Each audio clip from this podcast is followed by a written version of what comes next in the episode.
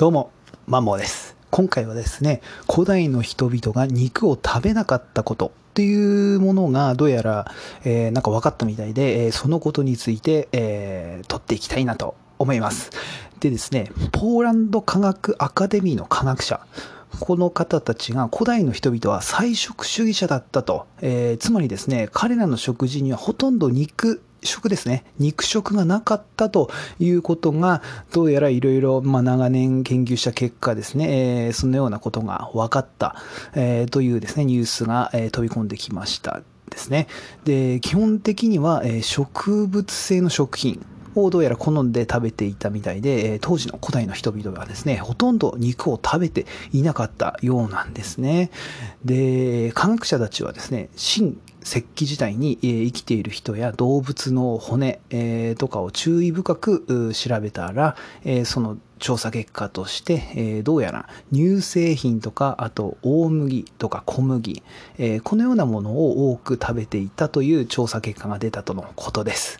で、まあ、彼らはですね、まあ、古代の人々が、えー家畜を飼っていたとしたら、それは肉食用に、えー家畜を飼っていたんではなくて、えーまあ、羊毛とか皮、あと乳製品っていうんでしょうか、えそのような、えものを、ま、食べたり、え使ったりするために、え家畜を飼っていたのであって、肉食のためではなかったという結論に達したみたいなんですね。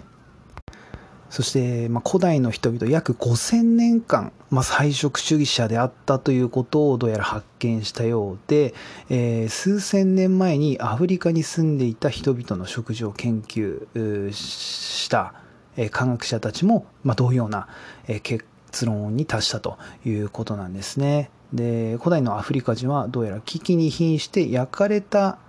ん危機に瀕して、えーいわゆる食糧危機ですね。えー食糧危機に、えー瀕した時は、焼かれた植物とか根菜をどうやら食べていたとのことです。まあ、これらのことを踏まえて、ストックホルムの科学者たちは、この水不足がもし訪れたとしたら、現代人のですね、食文化は菜食主義に、変わるかもしれないと、え以前に言っていました。で、動物はですね、同じ量の植物を生産するために、穀物をですね、必要とするわけです。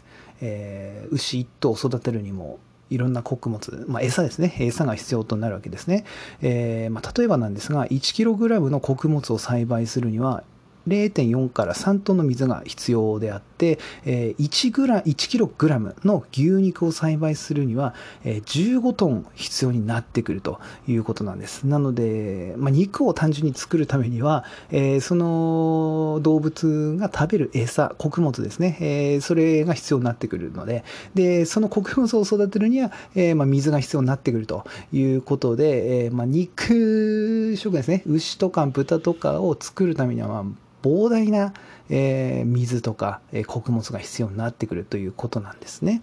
なので、えー将来の水不足が訪れたら単純にその水が飲めないとかそういったことではなくて、まあ、食料の危機にも、えーつながってくるということなんですね。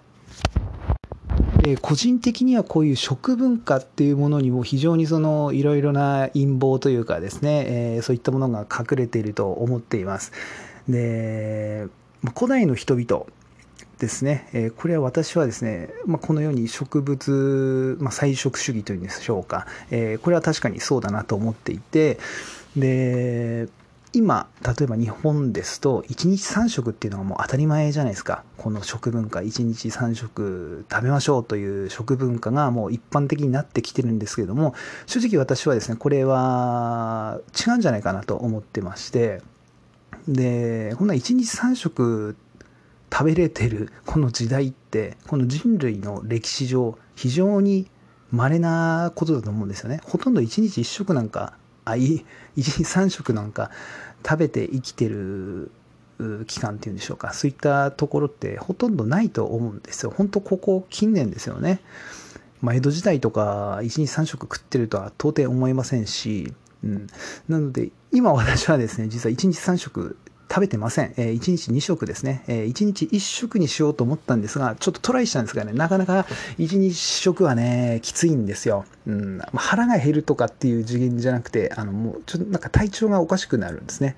なので、あ、ちょっとまだ私の場合は早いなということで、今1日2食、えー、朝と夜だけですね、えー、といったことでやってるんですけれども、うん、このね、やっぱ、動物の歴史というかこの長い年月ですね、えー、こんな食が溢れている時代っていうのは ほぼないのでそれを考えるとやっぱり1日1食とか2食で好きなものを食べるというかですね。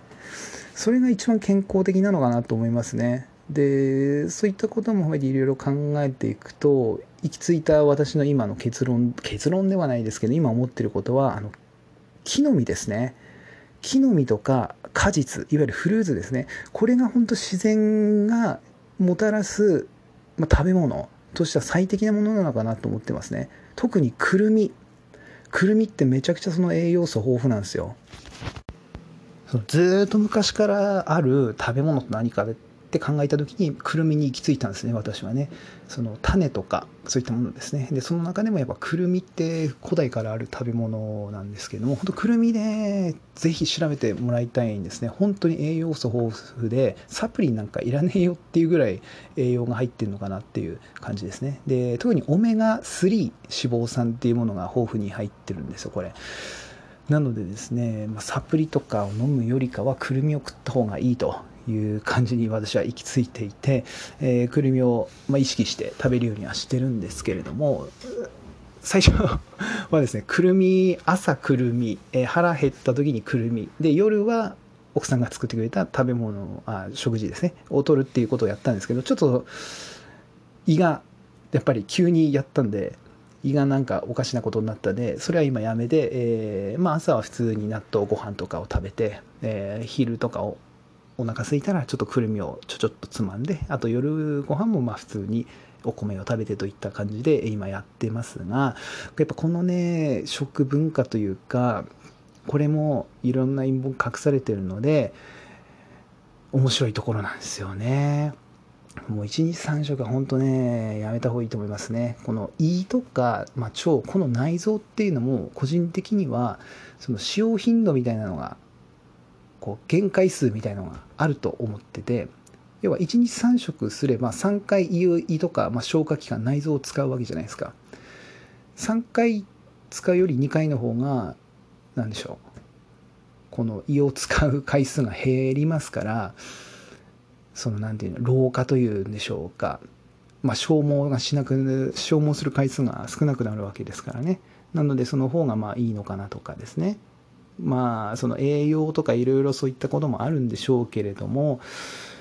いや人間そんな簡単死なねえよというかね。そういったところなんですよね。1日2食とか、まあ、たとえ1日1食だったとしてもそう簡単に死なないしでその寿命的なところって、まあ、栄養とかもそうなんですけれどもやっぱ水とかあと要は生活環境ですね。その家とか衛生環境だね。衛生環境とか、そこら辺の方が重要なのかなと思ってますね。うん、そんなそんなね、1日3食がっつり食ってっていうのはね、逆に不健康になるのかなと思いますね。そういうなんか、要は少し空腹空腹の方がなんかこうなんでしょうアンチエイジング効果があるとかいろいろ言われてるじゃないですかまあそういったのもありますけれども何て言うんだろうなこのこれまでの長い人間の歴史を考えると自然に1日3食は別にいらないよねって到達しちゃうんですよねどう考えても。と言っても今体を動かす仕事の人たちっていうのはやっぱどうしても腹減るしあと食わないとパワーが出ないっていうのもあるので、まあ、人それぞれだと思うんですけれども何でしょう暴飲暴食っていうんでしょうか。食いすぎっすよね今の人たちはね。別にそんな食わなくてもいいやんっていう。で食って太ってで ダイエットしないとみたいななんかもうわけわかんないよなと思うんですよね。あのそれくらい抑えろよというか食ってだ痩せるために体を動かすっていうこの無駄な作業っていうんでしょうかじゃあ食わなきゃええやんっていうふうにどうしても思っちゃうところがあるのでうんこの食事っていうのもね非常にいろいろなですね利権だったりなんだりとか絡んでたりするので非常に面白い分野ではありますよね。うん、という感じで今回はですね、えー、ちょっといろいろ打足したんですが、まあ、こんな感じで、えー、まったりと好きなことを好きなように話すという感じですね。始めていきたいと思います。まず記念すべき第1回目ですね。えー、なんやかんや10分ぐらい過ぎちゃったんですが、えー、いろいろお話をですね、こんな感じで息抜きしていきたいなと思います。なんかあったら、リクエストとかあったらですね、どんどんお寄せください。それでは、また次回のポッドキャストでお会いしましょう。バイビー。